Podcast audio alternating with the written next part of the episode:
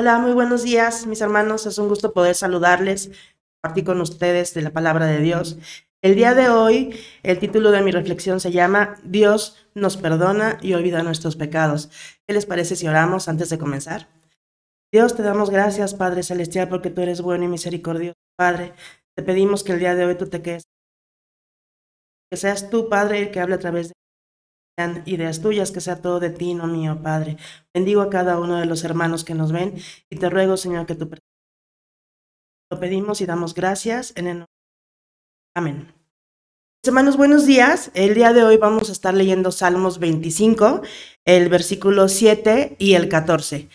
Yo estoy usando la versión eh, Reina Valera 60 y eh, la palabra de Dios dice así, de los pecados de mi juventud y de mis rebeliones no te acuerdes Conforme a tu misericordia, acuérdate de mí por tu bondad, oh Jehová.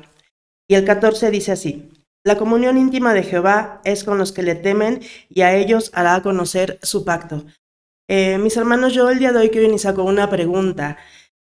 Dios nos perdona y olvida nuestros pecados, obviamente cuando nosotros le recibimos en nuestro corazón, le entregamos todo lo que somos, todo nuestro pasado, todos nuestros pecados. Y Él nos perdona y olvida, hermanos, pero nosotros realmente lo podemos hacer. Eh, muchas veces, yo creo que no solamente en, mi familia, eh, sino en la familia de todos, hay situaciones, hermanos, que nos, a veces nos marcaron, nos lastimaron, situaciones que se salieron de nuestro control. Muy simple y muy sencillo, como el que, pues yo no le hablo a mi prima porque pues en la Navidad del 85 pues me, dio me vio feo, ¿no? No le hablo a mi tío porque pues tuvo problemas con mi papá y nos peleamos y, desde entonces ya ni siquiera los primos saludo, ¿no? Hermanos, realmente hemos nosotros soltado ese pasado, hemos soltado las situaciones que nos han marcado, pecados de nuestro pasado, mis hermanos. Dios es muy claro en su palabra y aquí en Miqueas 7:19 dice, Él volverá a tener misericordia de nosotros, sepultará nuestras iniquidades y echará en lo profundo del mar todos nuestros pecados. Mis amados hermanos, si Dios nos perdona y como dice su palabra, Él olvida nuestros pecados y los lanza al fondo del mar y no se vuelve a acordar de ellos, ¿por qué nosotros nos empeñamos en seguir trayendo a nuestro presente ese pasado, mis hermanos? Debemos de hacer una reflexión, mis hermanos, y pensar qué es lo que nos está teniendo eh, detenidos, ¿no? ¿Qué es lo que nos mantiene atados a ese pasado? Es importante que tengamos, como dice el versículo 14, la comunión íntima con nuestro Señor.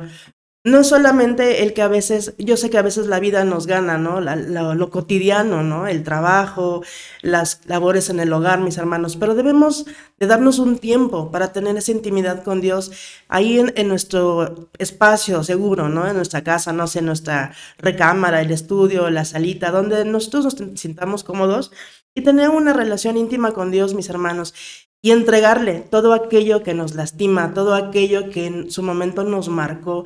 Y debemos, señor, este, mis hermanos, como el Señor Jesús, vivir una vida recta. Yo sé que no es fácil la vida de cristiano.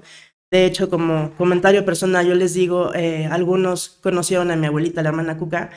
La última vez que yo la vi con vida, ella me dijo esto, hija, echa ganas, eh, la vida de un cristiano no es nada fácil, pero vale la pena cada minuto, a lo mejor cada sacrificio que hagamos por nuestro Señor vale la pena. Entonces, eso me quedó a mí muy, muy grabado. Yo decía, pues, ¿por qué me hizo eso mi abuelita, no? Si ella fue una gran mujer, una mujer que enseñaba la palabra, que predicaba, una gran maestra, ¿no? Una gran este, esposa, abuelita.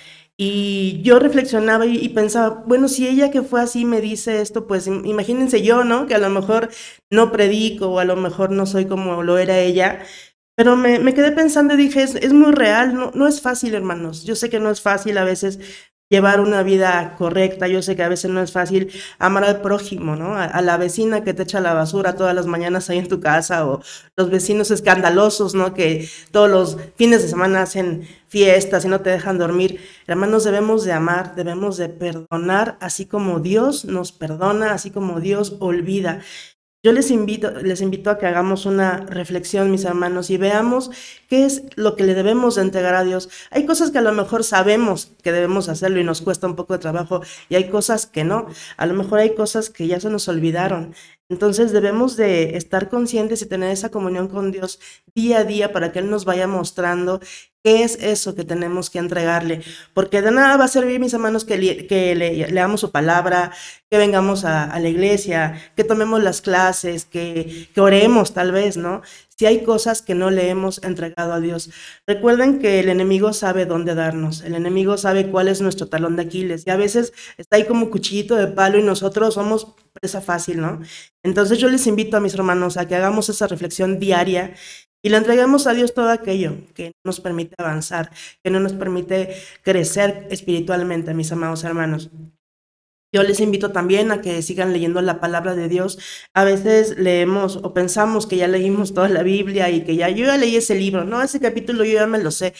Pero si se dan cuenta, mis amados hermanos, Dios nos habla de formas distintas, aunque hayamos leído el mismo versículo diferentes o X cantidad de veces, Dios nos habla de maneras muy distintas cada que lo leemos. Y la verdad es algo hermoso y, aprovechamos que tenemos todavía esa libertad de leer la palabra, de estudiarla, de compartirla, mis amados hermanos.